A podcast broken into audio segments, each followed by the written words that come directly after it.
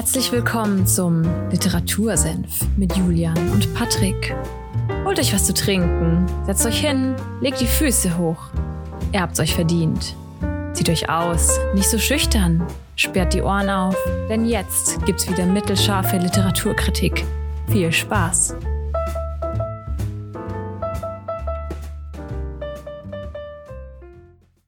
Literatursenf, Folge 94 am 6. März. Und damit herzlich willkommen. Hallo Patrick.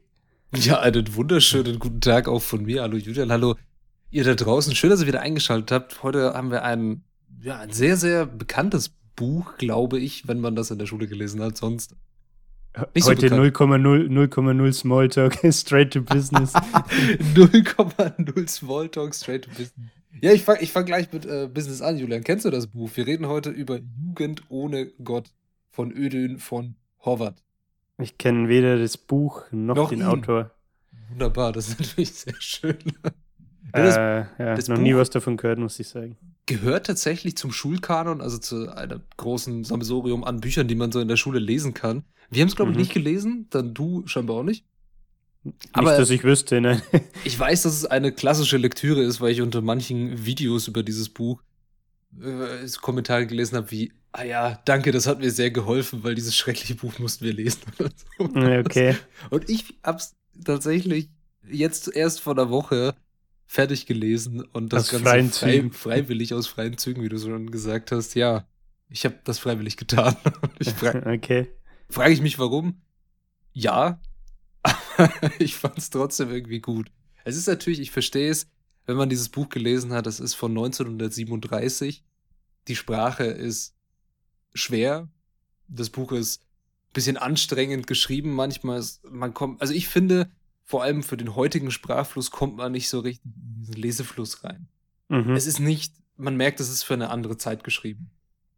Und es ist auch ganz, es arbeitet mit ganz anderen Stilmitteln, was ich auch sehr interessant finde. Wir können gerne auf jeden Fall nochmal auf so eine Lesestelle später eingehen. Mhm. An sich, bevor wir vielleicht auf das Buch eingehen, vielleicht ein bisschen was über Ödün von äh, Horvath. Wer ist das? Wo kommt er her? Der gute Mann ist 1901 in Susak oder Sujak in Österreich-Ungarn war das damals noch geboren und war ein deutscher, deutsch schreibender Schriftsteller. Er hat auch einmal selber gesagt, meine Muttersprache ist die deutsche und mhm. ist eben bekannt unter anderem für dieses Buch das hat es auch auf eine tolle Liste geschafft, damals 1938, und zwar die Liste des schändlichen und unerwünschten Schrifttums. Aha.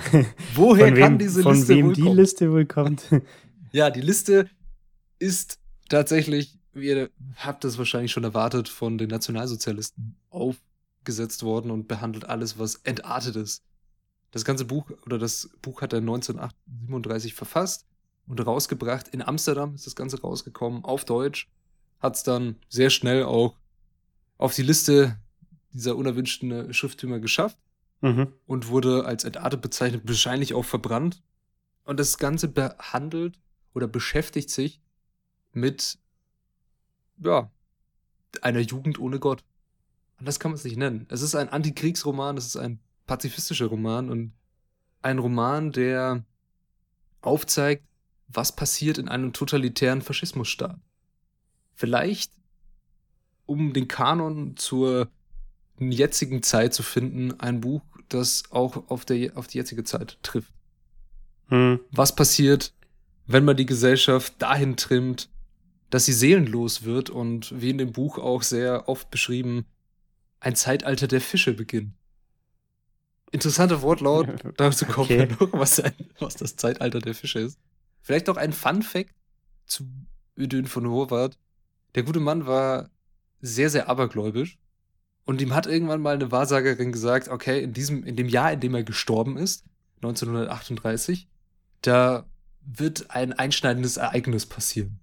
Und er hat das Ganze so gedeutet, dass ihm ein Unfall passiert und hatte dann totale Angst vor allen mechanischen Gerätschaften oder Maschinen. Mhm. Also er ist zum Beispiel nicht mehr mit einem Aufzug gefahren oder hat es auch sehr vermieden, mit einem Automobil mitzufahren. Mhm. Und er wurde dann eines Abends nach einer Aufführung im Theater in Paris, hat ihm jemand angeboten, er könnte ihn nach Hause fahren zum Hotel Er meinte, nein, er steigt in das Auto nicht, er läuft zu Fuß und an dem Abend gab es einen Sturm und er wurde an dem Abend von einem herunterfallenden Ast erschlagen. Also, Mann. irgendwas ist mit der Wahrsagerin da richtig gewesen. Aber ob das jetzt alles genauso geschichtlich stimmt, Ja. das dürft ihr selbst recherchieren. Ähm, wenn der gute Mann 1901 geboren ist, hat er ziemlich wahrscheinlich den Ersten Weltkrieg Ja. wahrscheinlich an vorderster Front miterlebt, oder? Das ist Weißt eine du das sehr gute zufällig? Frage. Das weiß ich nicht. Das habe ich jetzt nicht wirklich äh, Okay. im Ersten Weltkrieg gekämpft hat, ob er da an der Front war und wie er das Ganze miterlebt hat. Aber auf jeden Fall hat die Zeit ihn so geprägt, dass er mehrere Romane, also Jugend ohne Gott und Ein Kind unserer Zeit, gegen das faschistische Regime der NS-Diktatur verfasst hat. Gegen ein Regime, das ja schon von Anfang an sehr militaristisch und mobilisierend auf die Gesellschaft gewirkt hat. Mhm. Es ist ein durch und durch militaristischer Staat gewesen und dagegen ist er vorgegangen. Und es gibt noch ein Zitat von ihm, das finde ich den Grundgedanken von Jugend ohne Gott sehr, sehr gut zusammenfasst. Und zwar ist das, der Einzelne wird, da wo er sich auflehnen will, von der Gesellschaft, und das ist nunmehr der faschistische Staat, zerrieben, wenn er resigniert. Hm. Und darum geht es in dem Buch auch, nämlich der Untergang des Individualismus, der einzelnen Stimme, das Mhm. Vorherrschen des Kollektivs. Ja, die Geschichte beginnt mit einem Lehrer, der auch der Ich-Erzähler der Geschichte ist. Also ihr erlebt einen Lehrer im mittleren 30er Jahre Alter, der euch durch diese Geschichte führt und er fängt an, Schulaufgaben zu kon kontrollieren, also Aufsätze über Geografie. Und das Thema dieser Aufsätze war, warum brauchen wir Kolonien? So, er fängt an, das zu kontrollieren. Mhm. Und dann schreiben irgendwelche Leute oder irgendwelche Kinder, wir brauchen Kolonien, weil XY. Und bei manchen Gedanken, bei manchen Sätzen denkt er sich, das ist ja totaler Schmarrn, das streiche ich durch. Und dann besinnt er sich aber wieder darauf, und da ist ein Satz in dem Buch drin, ah, das hat ja jemand im Radio gesagt. Und was im Radio gesagt wurde, das darf niemand durchstreichen und das darf kein Lehrer ankreiden. Mhm. Und da kommt schon diese Propagandakritik Ja. mit rein. Also es fängt schon sehr, sehr strikt an mit einer Kritik an der Propaganda und an dem, was ist wahr und was ist nicht wahr und wer bestimmt die Meinung. Da können wir uns vielleicht auch dran erinnern an das Buch Fahrenheit 451 von Bradbury Mhm. mit dieser allgegenwärtigen Massenmedienkontrolle, was auch in Jugend ohne Gott am Anfang einen sehr großen Punkt spielt. Aber das ist nicht das Hauptthema. Mhm. Ja, ich, ich höre ich hör dich Luft holen. Was möchtest du sagen? äh, eigentlich gar nichts Konkretes. Ich weiß nicht, wieso ich Luft geholt habe. Ich fand nur den, den Punkt interessant äh, mit dem Pro Propaganda-Ding. Ähm, wann kam das Buch gleich wieder raus? 1937. Äh, dass es ja dann schon sehr mutig ist, zu so einer Zeit einen Roman zu publizieren, wo man eben genau sowas wie die Propaganda äh, ankreidet, wohl wissend, was dann, was das halt für Folgen haben kann. Ja, das, das Ding ist, er war zu dem Zeitpunkt ja nicht im Deutschen Reich und hat da auch nicht gelebt und ist kein deutscher Staatsbürger gewesen. Darum hat er ja, das genossen, nicht in, den, in der nächsten Nähe der, der greifbaren Hände der Nazis zu sein. Also er ist den ganzen Ach so, Sehr er gut. War, jetzt lese ich erst, er war in Amsterdam, oder? Genau, der hat in, Ja. in Amsterdam hat er das Ganze publiziert und hat lange Zeit in Paris gelebt. Mhm. Und wir waren gerade bei dem Lehrer und seiner Schulklasse und dann passiert es so, dass er eine Sache aber ankreidet, nämlich das erste Kapitel ist auch, also man muss dazu sagen, das Buch 1937 erschienen, es ist nicht mehr im Sprachgebrauch der heutigen Zeit. Es werden auch viele andere Wörter verwendet, wie zum Beispiel, gehen wir auf die Folge 45 zurück von David Mayonga, Mhm. ein Neger darf nicht neben mir sitzen. So heißt auch das erste Kapitel, also nicht genau dieser Wortlaut, sondern es heißt einfach die Neger. Und es geht um die Auseinandersetzung mit den Schwarzen und die eine andere Person im mit, Internet, mit, den, mit den Persons oder People of Color. genau mit den People of Color, eine andere Person, die das Buch rezensiert und analysiert hat, hat diese gesamte Kapitelzusammenfassung aus mehreren kleinen Kapiteln eine Buch die Pest der Menschenverachtung genannt. Und das mhm. wird da auch sehr, sehr deutlich. Also ein Junge hat in der Klasse den ganzen Kollektiv der Schwarzen die Menschlichkeit abgesprochen. Mit dem, mit dem Titel, okay, mhm. wir sind mehr wert als diese Bevölkerungsethnie. Und der Lehrer kreidet das an und sagt, naja, das kannst du ja nicht schreiben, weil Schwarze sind ja auch Menschen und du weißt ja von Gott, laut Gott sind alle Menschen seine Kinder und Menschen. Und durch diese, diese Äußerung des Lehrers wird dann auf einmal so etwas vorgetreten, dass einen Riesenaufstand von dem Vater des Jungen gibt, der bis zum Rektor geht und droht den Lehrer anzuzeigen und ah, das kann er doch nicht machen, er ist ein Vaterlandsverräter und wieso tut er so etwas? Mhm. Man merkt, wo sich das Ganze hinzieht. Und der Rektor sagt zum Lehrer dann, ja, er versteht seine Kritik, aber erinnern Sie doch sich doch an die geheime Reichsrundschrift 43 oder irgendwie sowas. Wir müssen die Jugend um all, jeden Preis auf den Krieg vorbereiten und alles andere von ihnen fernhalten.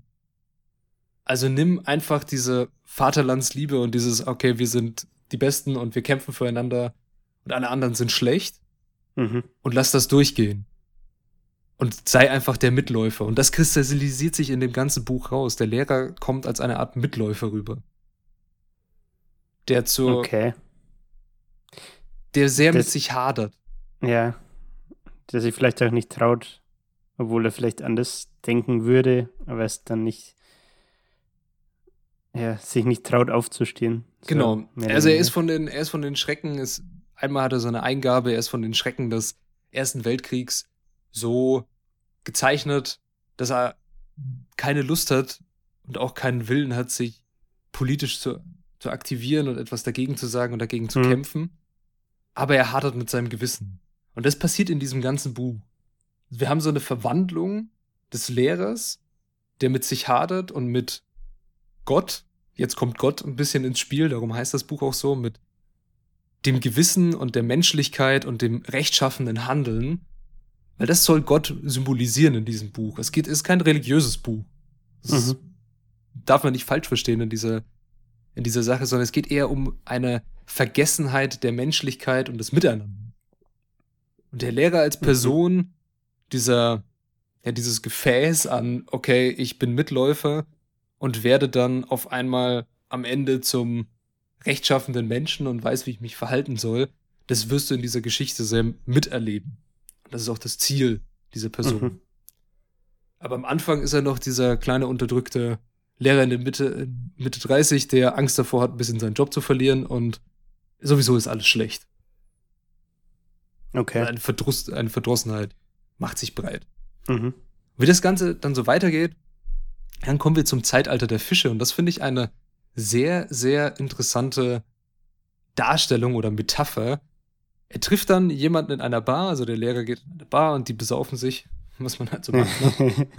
dann kommt ein alter, herausgeworden Lehrer, der, ein alter Kollege zu ihm, der ja suspendiert wurde, weil er sich mit einer Schülerin eingelassen hat. Und er fängt dann an, vor sich hin zu schwadronieren und sagt dann sowas wie, es kommt bald das Zeitalter der Fische, in dem die Seelen der Menschen starr würden wie Fischgesichten. Mhm. So, so übertragenen Sinne, dass ein, ein Fisch schaut tatsächlich oft sehr ausdruckslos, wenn du einen Fisch mal anschaust. Mhm. Glasige Augen, ausdruckslose Miene und du kannst irgendwie ja. nicht erkennen, was. Das ist eine Gleichgültigkeit. Und diese Gleichgültigkeit projiziert dieser Ex-Kollege von ihm auf die Jugend, was aus ihr wird und was aus der Gesellschaft wird. Und in einer weiteren Szene wird das Ganze dann tatsächlich so aufgesponnen, dass der Lehrer auf einer Beerdigung ist und die Schüler schauen ihn an und er sieht diese Fischgesichter vor, vor sich, wie sie ihn alle ausdruckslos und ohne Mitgefühl, Reue oder ähnliches angucken. Hm. Mal eine Verständnisfrage. Spielt ja. das Ganze denn dann auch ähm, ähm, in Deutschland? Das und ist eine sehr, sehr gute Zeit? Frage. Das, beide Fragen sehr, sehr gut, weil das Buch spielt mit dem Gedanken, wenig Informationen preiszugeben. Eine Verallgemeinerung. Okay. Mhm. Also allen, es, wird, es werden auch keine Namen genannt. Es gibt nur einen einzigen Namen tatsächlich, der genannt wird. Das ist Eva, ein Mädchen, das dann später in das Buch mit reinkommt. Mhm. Und ein bisschen das, ja, die Abweichung von der Norm spiegelt. Von dem Drill, dem die Jungen und die anderen Kinder oder der die gesamte Jugend unterste unterstellt wird. Das ist der einzige Name, den man mitbekommt, das einzige, den einzige Funken an Individuum in der Gesellschaft. Alle anderen werden als Kollektiv bezeichnet. Der Lehrer heißt einfach nur der Lehrer, der Rektor heißt der Rektor, der Ex-Kollege bekommt irgendeinen kryptischen Namen wie Julius Caesar. Die Wow. Schüler werden alle einfach nur mit dem Nachnamen angeredet. Und zwar nur mit dem Anfangsbuchstaben. Der Lehrer sagt, okay, wir haben einen N, drei Ms, vier Bs und einen Z. Mhm. Keiner hat einen Namen, sondern alle haben einfach nur einen Buchstaben. Eine Nummer, könnte man fast Ja. sogar sagen. Oder der Bürgermeister der Stadt, in die sie dann fahren, heißt einfach nur Bürgermeister. Der Priester heißt Priester. Okay. Also es gibt kein Individuum, es gibt keine individuelle Persönlichkeit. Könnte Und- man schon fast auch als Stilmittel dann interpretieren, ne? Auf jeden Fall, das ist, es geht definitiv in diesem Buch sehr, sehr stark um das Verhältnis von Individuum und der Gesellschaft im totalitären Staat. Was Mhm. passiert, wenn du dich dagegen verhältst? Was passiert, wenn du etwas anderes tust wie die Masse? Aber das heißt, dass, weil meine Annahme war jetzt irgendwie, dass es halt ähm, Deutschen Reich spielt, irgendwie, einfach aufgrund der ähm, Erscheinungsdatum und dadurch, dass er irgendwie auch auf Deutsch schreibt, beziehungsweise, beziehungsweise ähm, gebürtig Österreich-Ungar ist, Mhm. wie auch immer man es bezeichnet. Ähm, aber das geht ja dann gar nicht klar hervor, oder es ist eben nicht diese direkte Connection da. Also die Anspielungen sind schon sehr, sehr deutlich. Vor allem, dass es anfängt mit einer sehr starken Ideologieverteilung nach der Rassentheorie, dass die europäische Rasse über der afrikanischen in diesem Falle steht. Damit fängt es schon an. Dann, Mhm. dass es auf den Krieg hingeht, dass es militarisiert wird, dass die Kinder, wir erinnern uns, er ist Lehrer einer Schule und dann heißt es auf einmal, okay, es gibt keine Osterferien mehr, sondern die fahren in Zeltlager. Eigentlich ja ganz cool, Zeltlager, könnte man denken. Aber dieses Zeltlager ist so vor militärische Ausbildung. Also die lernen da ein Okay. bisschen schießen, Ja, wandern, Zelte aufbauen, ja, Wache stehen. Das ganze Programm, es ist eine vormilitärische Ausbildung für die Jungen und für die Mädchen, die auf getrennte Schulen gehen. Geschlechtertrennung herrscht auch, mhm. dass es keine zwischengeschlechtlichen ja, Verwirrungen, könnte man vielleicht so sagen, gibt. Ja, sie sind alle im pubertären Alter und möchte alle möglichen Einflüsse der Außenwelt von den Kindern fernhalten, so scheint. mhm. Also es scheint wirklich von vornherein festgelegt, dass diese Jugend dahin gedrillt wird, und es wird auch oft erwähnt, zum Krieg, zum Funktionieren, zum für den Staat eingesetzt werden. Ja, ja. Aber nur diese in der Schule, die auf dem Land, diese dann sehen, das wird auch sehr klar, dieser Unterschied zwischen arm und reich. Es gibt das privilegierte, das privilegierte Städterbild, das in das, auf das Land kommt, auf dem bittere Armut herrscht, weil irgendeine Sägewerkfabrik zugemacht hat. Aber naja, ist ja das Beste wahrscheinlich. Also es wird zwar gesagt, es, es ist schlecht, aber ist schon okay, weil der Staat hat das gemacht und die Führung hat das gemacht und dann Mhm. muss das ja einen Sinn haben. Das wird auch sehr, ist auch sehr ein großes Bild in diesem. Ja, und was, Okay. was dann passiert, also wir erinnern uns, wir waren am Anfang in der Schule, haben das mit den Klassenarbeiten gehabt, da kam so dieser erste Gewissensbiss in den Kopf des Lehrers. Und dann ging es auf dieses Zeltlager. Und in diesem Zeltlager trifft er unter anderem einen Pfarrer, der ihn zum Weintrinken einlädt. Und der sieht erstmal, ja, wie schlecht es, wie schlecht es den, den Menschen auf dem Land gilt und was für eine Armut da herrscht. Und er redet mit ihm über Gott. Und es kommt so raus, ja, Gott ist ja dafür da, dass er die Menschen straft und alles. Und, hm, ja, der Priester redet sich ein bisschen in Rage. Es gibt Gewissenskonflikte. Der Lehrer weiß nicht so recht, was er davon halten soll, dass selbst ein Mann Gottes, der den Glauben und das menschliche Miteinander symbolisiert, so vom Weg abgekommen scheinen. Mhm. Und er kriegt auch einen sehr großen Gewissensbiss. Naja, und dann passiert etwas. Ich habe den Namen Eva schon erwähnt. Es kommt eine neue Person auf den, auf die, auf die Bildfläche. Und zwar Eva. Die ist aus einer Besserungsanstalt für Kinder entflohen. Die ist 15 und hat dann, also es geht relativ schnell. In dem Buch wird das nicht wirklich erklärt, wie das Ganze vonstatten ging. Aber sie hat auf einmal eine Beziehung oder eine sexuelle Beziehung zu einem seiner Schüler. Und dieser Schüler Okay. ist auf einmal als Form des Individualismus da und trifft jemanden von außerhalb, der anders ist als seine ges gesamte Kultur und sein gesamtes Verständnis von der Welt. Mhm. Er findet das natürlich toll. Und dann schreibt er in sein Tagebuch das rein, was er sich so denkt. Der Lehrer beobachtet die wie so eine Art Spanner ein bisschen, also das ist eine sehr komische Szene. und liest dann in diesem Tagebuch, dass er diese Eva getroffen hat und sich in sie verliebt hat und alles. Und schafft es dann nicht mehr, dieses Tagebuch richtig zuzumachen. Und dann findet besagter Schüler das und rastet völlig aus. Versteht, weiß natürlich nicht, wer, wer das war. Stellt sie, oder er hat dann einen Verdacht. Und dieser Verdacht, den geht er dann nach. Der andere Schüler bestreitet das natürlich. Es kommt zum Kampf und der mit der Liebesbeziehung bringt den Verdächtigen um. Äh, Kaltblütig.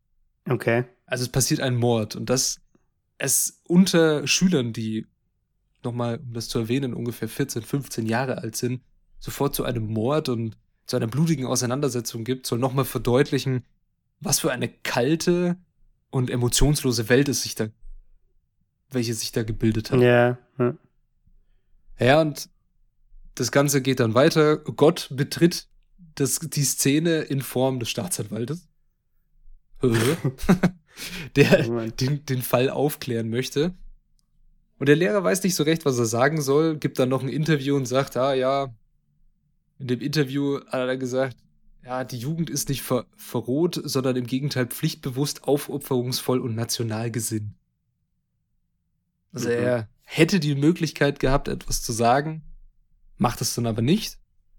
Etwas Bekommt- zu sagen im Sinne von, wer.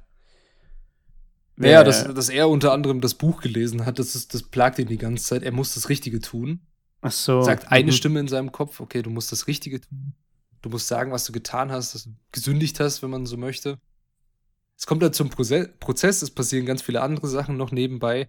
Und während des Prozesses geht er einmal Zigaretten holen, unterhält sich mit dem Zigarettenverkäufer, mit dem Trafikanten. Und da war auch über das Buch haben wir ja auch mal geredet. er unterhält sich mit dem Trafikanten. Ne? Und dann kommt ihm so die Einsicht, da der Trafikant zu ihm sagt, naja, für ihn sind alle schuld. Die Staatsregierung, die Schüler, der Lehrer, der Rektor, eigentlich alle, weil alle in diesem Apparat mitarbeiten. Weil jeder tut seinen Mhm. Teil. Entweder du läufst mit oder du machst das aktiv oder, na, du sagst nichts dagegen. Da gibt's auch ein tolles Zitat, das ist mir jetzt leider entfallen, wie wenn Unmut oder Unre oder wie, ich weiß es gerade nicht mehr, wie das heißt, so rede ich mich Okay. hier um Kopf und Kragen.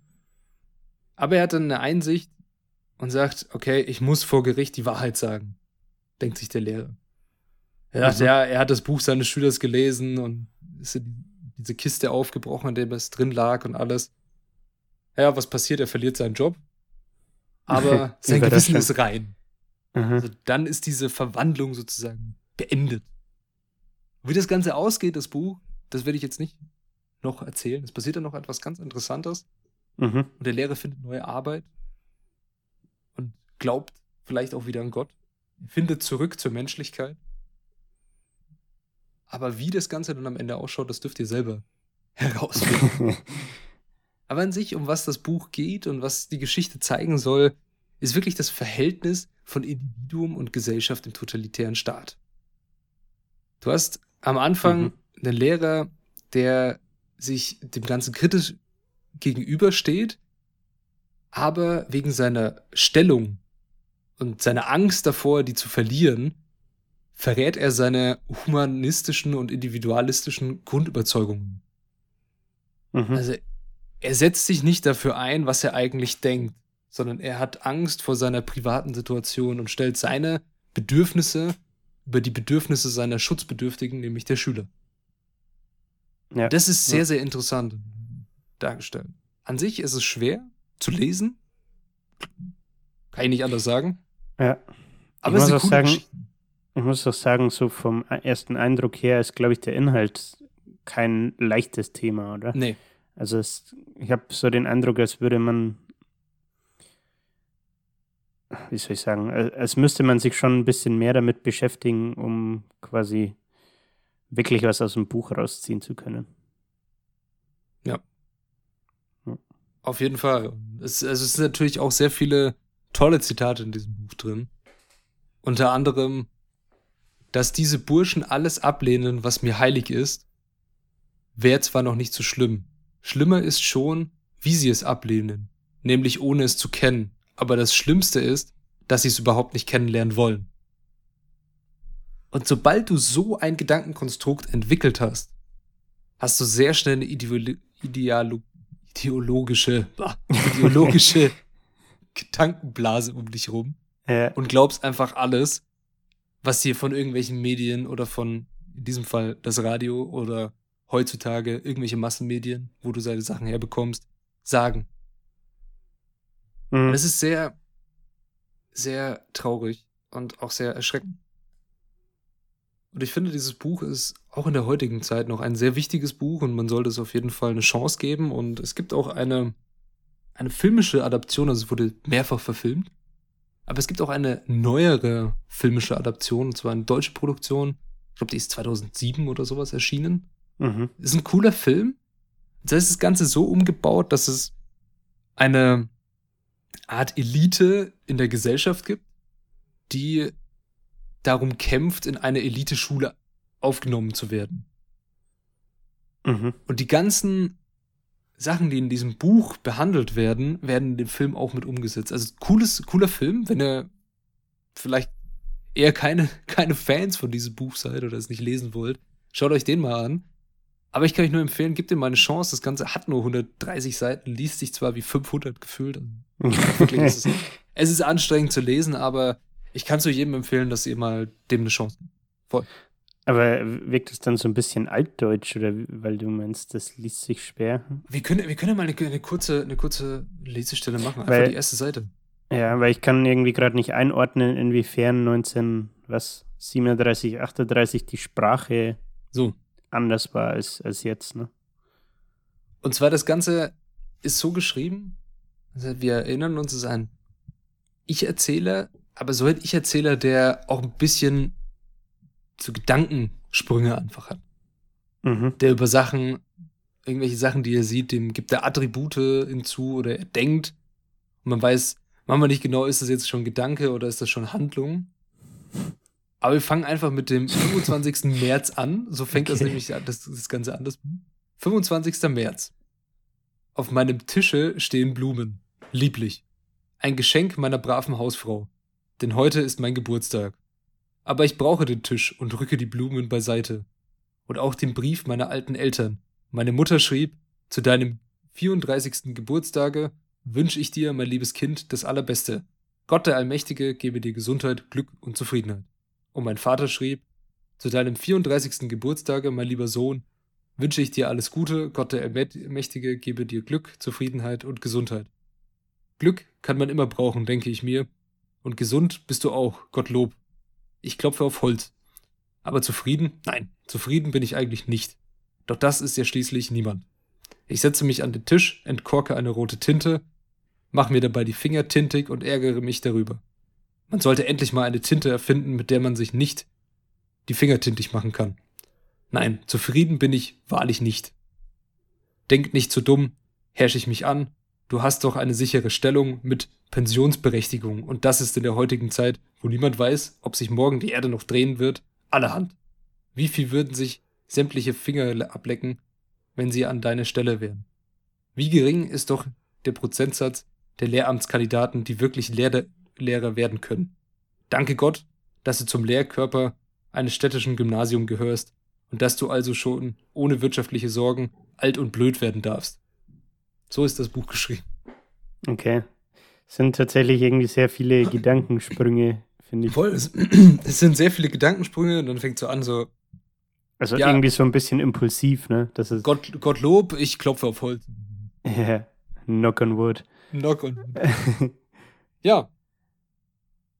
Aber. Okay, aber dann, um auf meine Frage zurückzukommen, ja. dann ist es sprachlich eigentlich, finde ich, kein großer Unterschied zu es kommt, heute. Kommt eher dann in den, in den Interaktionen mit den Menschen, ja. also in den Dialogen. Ja. ja, okay, das kann sein. Ähm, vielleicht auch eher von der, jetzt nicht unbedingt von, von, von der Sprache oder von den Wörtern an sich. Glaube, ich, worauf ich heraus will, sind eigentlich Wörter. Ob es irgendwie so, so ältere Begriffe oder so halt gibt. Ne? Unter ähm, anderem. Ab und an mal, aber das, das sticht dann schon sehr raus. Ja, okay. Aber das ist halt teilweise dann irgendwie so diese Formulierungen sind. Oder jetzt bei seinem äh, Selbstgespräch da, wo er die Gedanken zur, zur Tinte hat. Und man meint, ja, man müsste mal so eine Tinte erfinden, wo man sich die Finger nicht dreckig macht. ähm, Finde ich, also jetzt, wenn du es vorliest, dann, dann hört sich es eigentlich jetzt nicht so wild an, wie es mir jetzt, wie ich es erwartet hätte, nachdem du es gesagt hast. Ja, also im Lesefluss, wenn man das selber liest, dann es kann das schon sehr anstrengend sein mit der das Zeit. Das glaube ich tatsächlich, ja. Aber glaube ich, ja. ich glaube, also das Buch ist auch mehrfach als Theaterstück aufgeführt worden und ich glaube, als Theaterstück kommt das auch sehr gut. Es ist halt ein bisschen, wahrscheinlich sehr viel Eigendialog, wenn der Lehrer da am Tisch sitzt und auf. Aber ja. ich glaube, das ist auch eine interessante Variante, das Ganze ein bisschen umzusetzen als Theaterstück. Das ist, glaube ich, sehr cool es irgendwo mal läuft, würde ich mir das, glaube ich, echt mal anschauen. Aber um mehr zu dem Buch zu sagen, gibt es eigentlich nicht viel. Es ist ein wirklich sehr, sehr tolles Buch. Es ist meiner Meinung nach zu Recht im Schulkanon, dass man das lesen sollte in der Schule. Mhm. Und ich würde es auch jedem empfehlen, das einfach selber zu lesen, weil es ein, ein sehr wichtiges Anti, ja, Antifaschismusbuch ist. Und das kann man also, sich sagen. Was ich mir ich habe gerade, ich war gerade noch mit dem Auto unterwegs und habe im Auto mhm. ähm, fest und flauschig gehört. Ähm, jetzt weiß ich gerade nicht mehr, wie die äh, Folge hieß. Ich glaube irgendwie First Emotions oder so, wo es halt um Russland, Ukraine ging. Mhm. Und bei der, bei der Lesestelle äh, musste ich irgendwie jetzt auch wieder dran denken, weil der, der Wortlaut ungefähr so war, Gott weiß, äh, ob sich die Welt morgen noch dreht.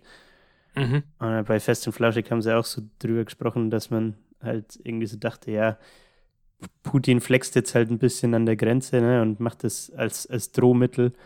Und dann über Nacht marschiert auf einmal doch ein.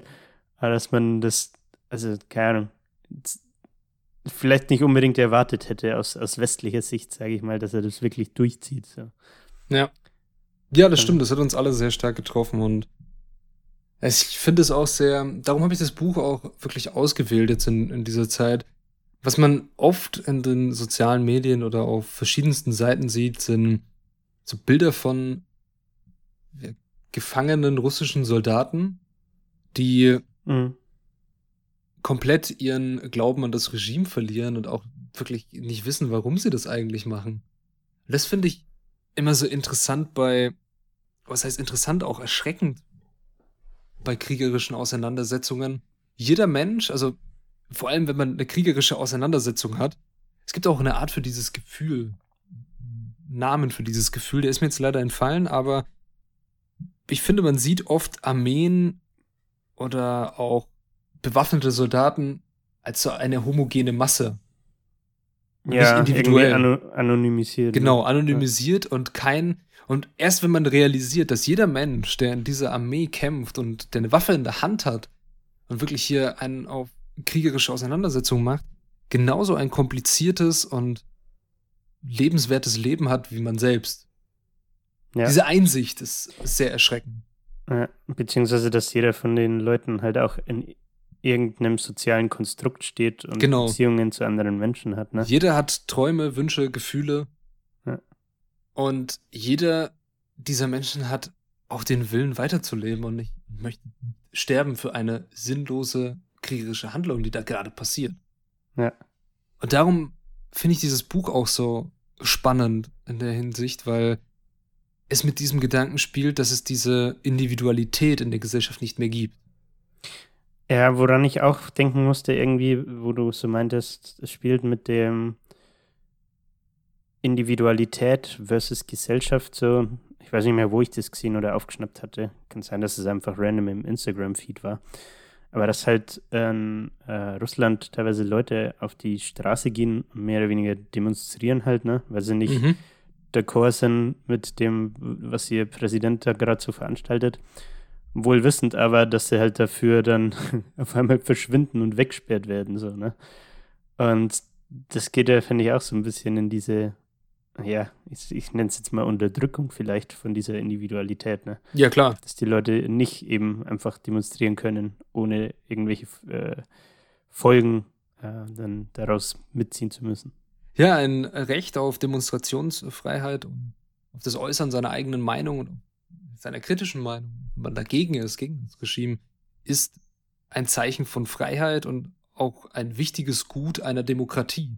Darum, um auf unsere letzte Folge zurückzukommen, verstehe ich immer noch nicht diesen Scheißgedanken von Peter Thiel mit Demokratie und Freiheit geht nicht einher, weil das Ja, Du kannst in einer, in einem autoritären Staat oder in einer Ideologie nicht gegen die Ideologie sein. Sonst funktioniert die nicht. Und Ja. in einer Demokratie kannst du dagegen sein. Es ist völlig okay. Und vor allem in den USA wird das sehr, sehr stark praktiziert. Also da ist das Recht auf Meinungsäußerung ja das so das höchste Gut gefühlt. Also sobald irgendjemand sagt, ey, okay, das geht jetzt aber zu weit, dann hauen sie dir das Recht auf Meinungsäußerung um die Ohren und sagen, ja, ich darf das aber sagen. Das ist mein gutes Ja. Recht. ja. Und es ist auch gut so. Klar sollte das in gewisser Weise irgendwann Grenzen, na, Grenzen von der Meinungsäußerung, wenn es hin zur Beleidigung, Verleumdung geht, wahrscheinlich schon. Verleumdung ist schlimm. Aber es sollte nicht eingeschränkt werden. Und das ist wichtig. Und das ist in dem Buch natürlich auch sehr, kommt es auch sehr gut rüber, mit dem, mit dem Lehrer, der Angst davor hat, dagegen zu sein, weil es Mhm. ihn seine Stelle kosten könnte. Und Und dann verliert er sie trotzdem. Genau. Und da habe ich ein Zitat noch rausgeschrieben. Moment, das muss ich finden. Ah ja. Hier. Unter dem Untertitel Gibt es einen Gott? Gibt es ein Zitat, nämlich, da sitzen sie nun vor mir. Sie hassen mich. Sie möchten mich ruinieren, meine Existenz und alles. Nur weil sie es nicht vertragen können, dass ein Neger auch ein Mensch ist. Ihr seid keine Menschen. Nein. ja. das zeigt es sehr stark, was passieren kann, wenn man vor allem die Jugend und eine sehr beeinflussbare Generation in einer Gesellschaft dahin trimmt, dass sie nur einer Idee folgen und alles andere sofort als schlecht darstellen, wenn du dagegen bist. Ja. Sie haben in dem, das habe ich gar nicht erwähnt, in einem Kapitel fangen sie auch an, so ein Misstrauensvotum gegen den Lehrer zu machen und zu sagen, so, wir wollen nicht mehr von ihnen unterrichtet werden, weil wir, wir glauben, sie haben nicht die gleichen Ideale. Dann machen sie eine Crazy. Art Misstrauensvotum Ja. im, im Kanzleramt gefühlt, nur dass das halt im Lehrerzimmer. Mhm. Aber das wäre eigentlich alles zu diesem Buch. Ich finde es toll, es passt in die heutige Zeit. Es ist gefühlt keinen Tag älter. Es ist immer noch sehr brandaktuell und ich kann empfehlen, das zu lesen. Ja. Das wäre was von mir soweit. ich habe ich hab noch eine Frage, aber die Du ist nicht zum? Buch. ja. Äh, das ist eine allgemeine Frage. Wo, woher kommt deine Passion für Schulliteratur? Woher kommt meine Passion für Schulliteratur? Das ist eine sehr, sehr gute Frage. Ich habe irgendwann mal,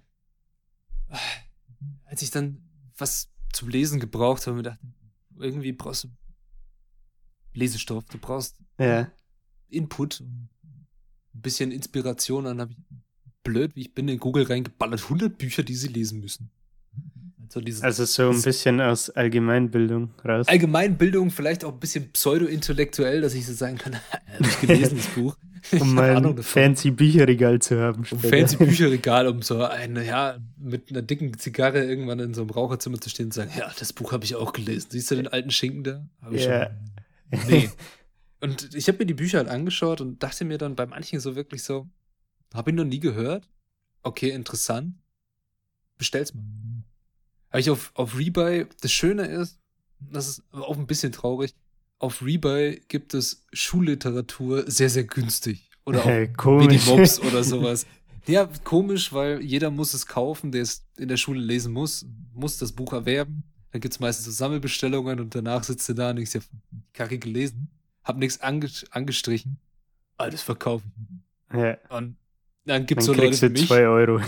Genau, dann gibt's so Leute wie mich, die sagen dann, ey, ein Euro für ein Buch, für, einen- für einen wirklichen Weltbestseller, für einen wichtigen literarischen Text, nehme ich.